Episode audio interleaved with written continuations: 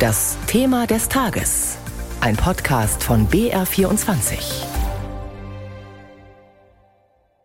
Der russische Krieg gegen die Ukraine hat in Europa die größte Fluchtbewegung seit dem Zweiten Weltkrieg ausgelöst.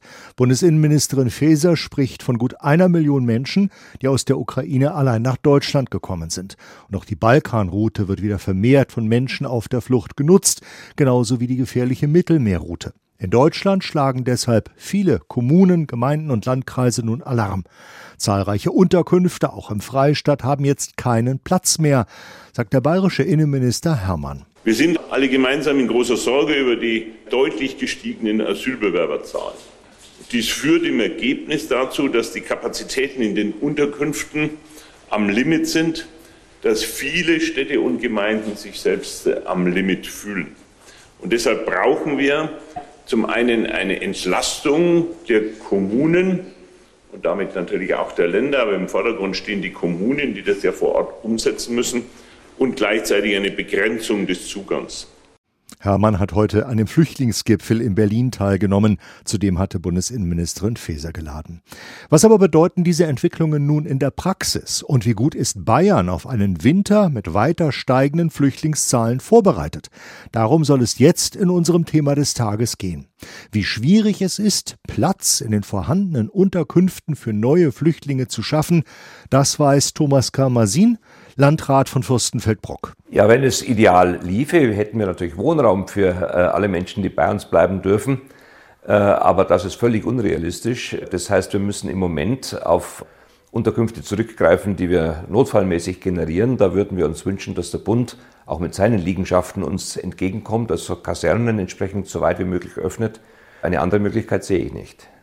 Zumindest eine gewisse Erleichterung bei den Unterkünften könnte es geben. Hat der Bund heute weitere 56 Immobilien bundesweit zur Verfügung gestellt. Auch ehrenamtliche Helfer in Bayern treibt die Sorge vor einem Fluchtwinter um. Darüber hat meine Kollegin Esther Diestelmann mit Miriam Erhardt vom Helferkreis Türkheim gesprochen. Frau Erhardt, seit acht Jahren engagieren Sie sich ja selbst, leiten einen Helferkreis. Ist das etwas, was sich bei Ihnen vor Ort schon spürbar macht? Kommen gerade mehr Menschen? Bei uns ist momentan noch so, dass noch nicht mehr kommen. Allerdings haben wir hier auch Unsere Unterkünfte sind ziemlich belegt und für, da, für die ukrainische Flüchtlinge hat man auch noch, äh, noch ein paar Unterkünfte angemietet. Aber momentan weiß ich nichts, dass, der, dass es so arg brennt. Allerdings bin ich auch nicht ganz so auf dem Stand. Also das Landratsamt hat sich noch nicht an mich gewandt. Der Migrationsforscher Gerald Knaus, der spricht von einem Fluchtwinter, der uns da bevorsteht. Was macht diese Aussicht mit Ihnen? Ja, hm, da kommt mir ein bisschen so ein Déjà-vu zu 2014, 2015, wo das auch, wo jede Woche 40 Flüchtlinge ankamen im Landkreis und die verteilt wurden, wie auch immer, sie wurden einfach verteilt.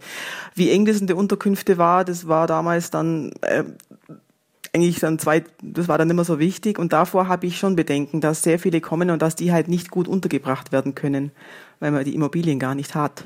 Wie ist denn die Stimmung unter den Helfenden? Also ist man, äh, weil 2015 gab es ja durchaus eine am Anfang kann man sprechen von einer Euphorie, dass man helfen wollte. Und auch jetzt, als der Krieg in der Ukraine ausgebrochen ist, war ja also die Hilfsbereitschaft unfassbar groß. Wie ist denn jetzt die Stimmung gerade mit dieser Aussicht? Ja, die Aussicht ist ganz nicht so prickelnd und vor allem ist es so, die bei der Welle jetzt äh, mit der Ukraine, da haben viele Helfer auch wieder gesagt, man muss sofort was machen, haben viel gemacht und haben auch sich ein Stück weit ganz sich aufgeopfert dafür und das ist immer das, das Problem, wenn am Anfang die Euphorie so groß ist und man mit viel viel Herzblut da reingeht, dass man doch sehr schnell auch ausbrennt. Und das ist so ein bisschen so die Gefahr jetzt, dass wir Helfer einfach wieder verbrennen und dass wir, dass wir da dagegen steuern. Haben Sie denn noch genug Helfer und Unterstützung und Kraft? Ja, die Helfer sind nicht mehr so viel und die, wo geblieben sind oder die das noch machen, die muss man einfach gut unterstützen. Allerdings, wenn eine richtige Welle wieder loskommen würde, ich denke, dass man schon wieder den einen oder anderen wieder ähm, motivieren könnte, was zu tun. Wie kann man denn jetzt schon aktiv helfen gerade? Kann man sich da irgendwie vorbereiten auf so einen Winter? Man muss da im Prinzip abwarten, wie viel kommen ähm, und dann muss man ad hoc entscheiden und auf die Erfahrungen von 2015 zurückgreifen. Es gab ja gerade zum Beispiel mit der Ukraine irgendwann einen Punkt, äh, Sachspenden waren als erstes stark gefragt. Dann ging es irgendwann nur noch darum, dass man Geldspenden zur Verfügung stellen sollte. Wie ist es denn jetzt? Welche Spenden werden benötigt? Bei uns ist tatsächlich so, dass wir ein Spendenkonto von der Gemeinde eingerichtet haben und dass man da auch jederzeit spenden kann. Und das uns eigentlich auch am liebsten ist, weil von da aus kann man auch Familien dann gezielt unterstützen. Weil es bringt nichts, wenn ich sage, ich brauche ein Kinderbett und dann kriege ich zehn Kinderbetten gespendet, die ich dann neun davon äh, übrig bleiben. Das bringt nichts und das ist ähm, lieber Geld, wo ich dann sagen kann, pass auf, ihr könnt in, eine, in ein Warenhaus gehen, zum Beispiel, da gibt's so wie das Sprungbrett in Bad Wörishofen, das sind gebrauchte Möbel. Lieber dort äh, könnt ihr euch dann das kaufen oder auch Kleidung bei Aktion Hoffnung, die ihr das, was ihr wirklich braucht und nicht im Überfluss, weil sonst muss ich die anderen Sachen, muss ich dann auch irgendwie wieder weggeben oder auch entsorgen und das ist auch nicht äh, das, der, der richtige Weg. Wie erleben Sie das denn, die Stimmung gerade auch gegenüber Ihnen als Helfende? Erleben Sie Kritik und Anfeindungen? Ich muss sagen, ich krieg gar nicht so viel äh, Anfeindungen ab. Es ist relativ ruhig, weil es auch äh, aus den Medien ein bisschen verschwindet, das ganze Thema.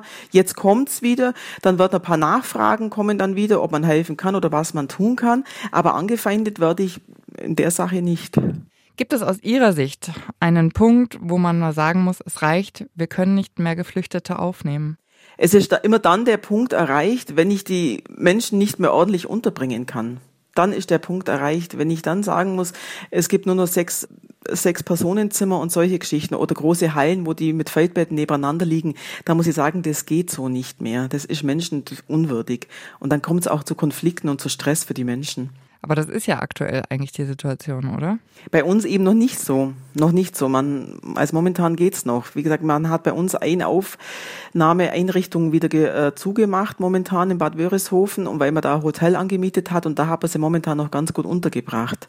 Was bereitet Ihnen denn aktuell am meisten Arbeit? Dass viele Flüchtlinge der ersten Welle auf mich zukommen, die eigentlich gut integriert sind, die auch äh, Jobs haben, aber halt nicht im entweder so Hilfsjobs haben, wo sie seit Jahren schon machen und die halt ein bisschen über Mindestlohn äh, arbeiten, die kommen jetzt ganz viele auf mich zu und sagen, wo kann man denn irgendwie Wohngeld beantragen oder für die Kinder was beantragen, vor allem eben die Familien, wo der Vater arbeitet, aber das Geld nicht mehr reicht. Das ist eigentlich so meine Hauptaufgabe momentan dort Anträge zu schreiben oder auch für die Frauen Bewerbungen zu schreiben, ob sie irgendwo als Hilfskräfte arbeiten können, weil einfach das Geld nicht mehr reicht. Was wünschen Sie sich denn von der Politik eigentlich? Fühlen Sie sich da unterstützt genug?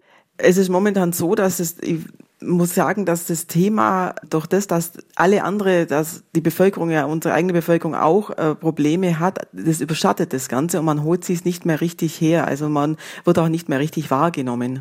Sie als Helfende jetzt? Mm, mhm.